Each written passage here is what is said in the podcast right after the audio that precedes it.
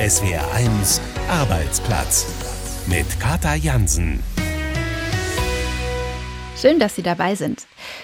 Die Gasumlage ist beschlossene Sache. Privathaushalte profitieren ja zumindest ein Stück weit von der Senkung der Mehrwertsteuer auf Gas, auch wenn das für Geringverdiener und niedrige mittlere Einkommen noch nicht als Entlastung ausreicht. Doch in der Wirtschaft, da bleibt dieser Mehrwertsteuereffekt ganz aus. Wir schauen deshalb heute bei einem Bäcker vorbei und gucken, wie stark die Gasumlage ihm zusetzt. Außerdem gibt unsere Knigge-Expertin Tipps, wie man mit Nachrichten von Kollegen nach Feierabend umgehen kann. Und unser Reporter war in Mainzer Restaurants und Bars unterwegs. Grund in der Krise, da sparen doch einige beim Trinkgeld. Wie doll und was die Kellnerinnen und Kellner dazu sagen, gleich. In diesen Tagen wird, finde ich, Stück für Stück klarer, wer eigentlich alles Gas braucht und auch wie dringend. Dass das für viele Industrieunternehmen gilt, ist inzwischen den meisten klar. Aber dass auch fast alle Bäcker am Gas hängen, darüber habe ich bislang noch gar nicht so richtig nachgedacht. Wolfgang Brauer hat einen Bäcker in Herrenberg besucht, dem die Gasumlage trotz guter Vorbereitung ziemlich Sorgen macht.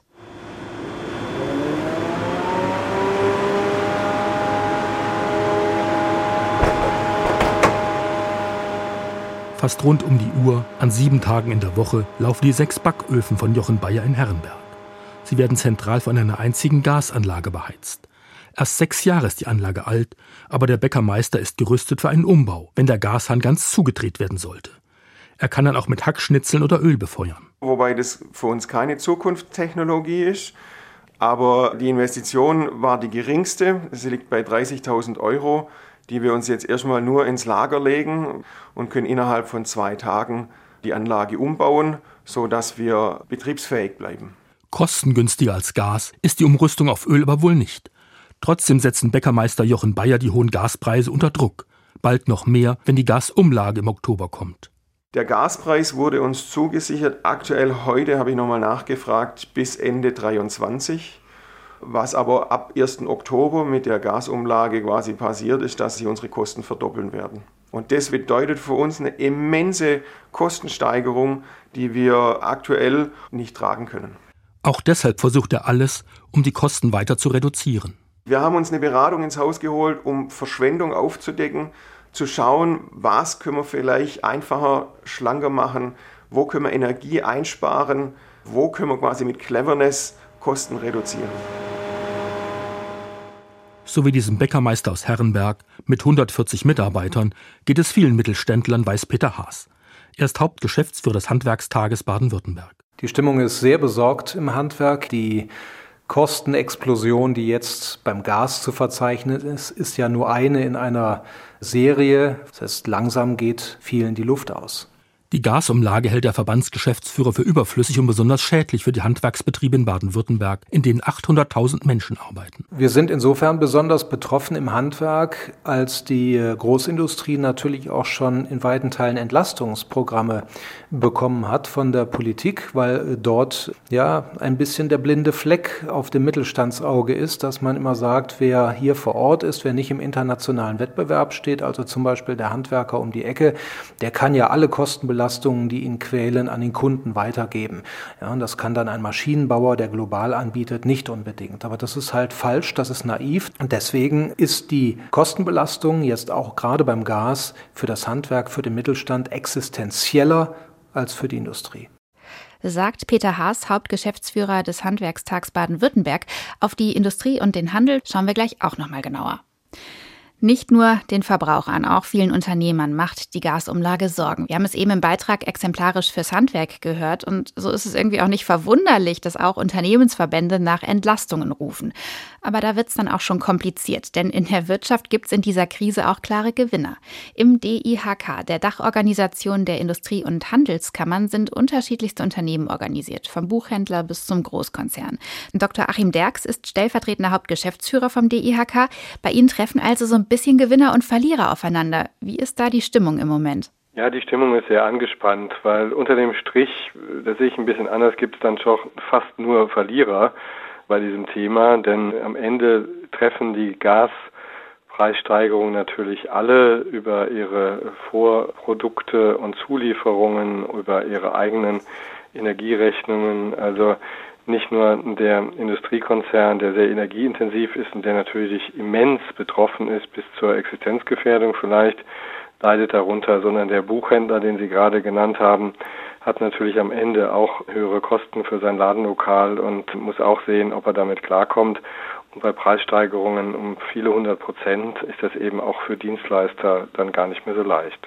Ich glaube, die Situation gerade ist für alle Betroffenen einfach schwierig. Krise folgt auf Krise. Trotzdem lese ich gerade immer wieder Kommentare verzweifelter Verbraucher, die im Endeffekt sagen, es gibt ja sowas wie ein unternehmerisches Risiko. Die Unternehmen hätten also vorsorgen können, deshalb müssen jetzt auch zuerst die Privathaushalte weiter entlastet werden. Was sagen Sie diesen Menschen? Ja, die beiden Sachen sind schwer gegeneinander aufzurechnen. Mhm. In den Unternehmen geht es auch um die Existenz. Ich sage mal, eine Rücklage sozusagen für eine solche Situation hat in dieser Gesellschaft keiner gebildet, weder Politik noch Private noch Unternehmen, weil das eben bis zum Februar sich auch niemand vorstellen konnte. Ich glaube, da muss niemand mit dem Finger auf andere zeigen. Es ist eben so, dass auch die Unterstützung für Menschen in Not nur dann funktioniert, wenn wir eine florierende Wirtschaft haben, wenn sozusagen der Wohlstand erwirtschaftet wird. Und so gesehen sitzen wir da alle in einem Boot.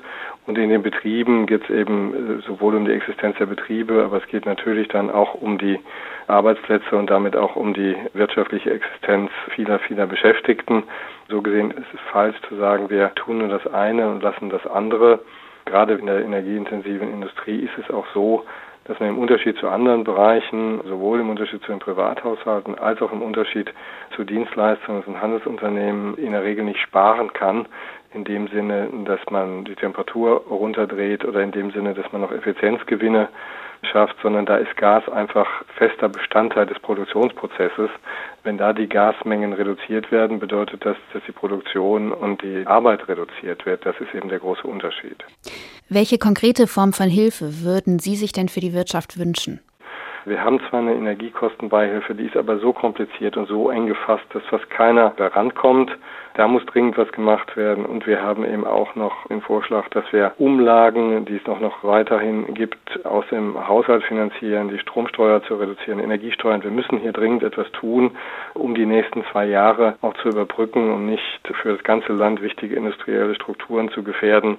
Deutschlands Wohlstand hängt eben vor allen Dingen daran, dass wir ein erfolgreiches Industrieland sind sagt Achim Derks, Hauptgeschäftsführer vom Deutschen Industrie- und Handelskammertag. Konnten Sie sich bis vor ein oder zwei Tagen eigentlich noch erinnern, wie Regen riecht? Weil mir fiel das tatsächlich schwer. Ist auch klar, es hat ja wirklich ewig nicht geregnet. Und selbst wenn jetzt gerade mancherorts wirklich schon unwetterartige Schauer runterkommen, aber die Pegel des Rheins sind und bleiben im Keller. Rekordtief. Ja, und auch die Pegelvorhersage der Bundesanstalt für Gewässerkunde geht jetzt zum Beispiel für den Standort Kaub auch in den kommenden Wochen weiter von absolutem Niedrigwasser aus. Christoph Azone schreibt deshalb dem Rhein den Brief der Woche. Lieber Vater Rhein. Oh, Moment. Ah, Wasser. Besser. Lieber Vater Rhein, ich schreibe dir einen Brief, damit du dich freust. Pantarei heißt es, alles ist im Fluss, alles außer Wasser. Denn angesichts der Dürre steht dir das Wasser bis zum Hals. Was für unser eins eher wünschenswert ist, ist für dich eine Katastrophe, ein trockenes Bett. Der Pegelstand lag teilweise bei gerade mal vier Zentimetern. Jetzt werden viele Männer, vor allem Porsche-Fahrer, sagen, vier Zentimeter, das ist doch ganz normal. Du bist vom deutschen Starkstrom zur Knopfbatterie der Weltflüsse verkommen. Schiffe können nur noch leicht beladen werden, zwei Tüten Grillkohle pro Schlauchboot, Kohlefrachter und Öltanker fahren nicht mehr. Das ist gut für den CO2-Ausstoß. Du weißt dich eben zu wehren. Selbstheilungskräfte. Was unterscheidet Tomaten vom Rhein? Der Rhein ist unpassierbar. Was nun? Vielleicht könnte man einen Schiffstyp erfinden, der das Wasser, das er zum Befahren des Rheins braucht, mit sich führt, es vor sich ins Bett kippt und hinten wieder aufsammelt, wie so ein Kettenfahrzeug.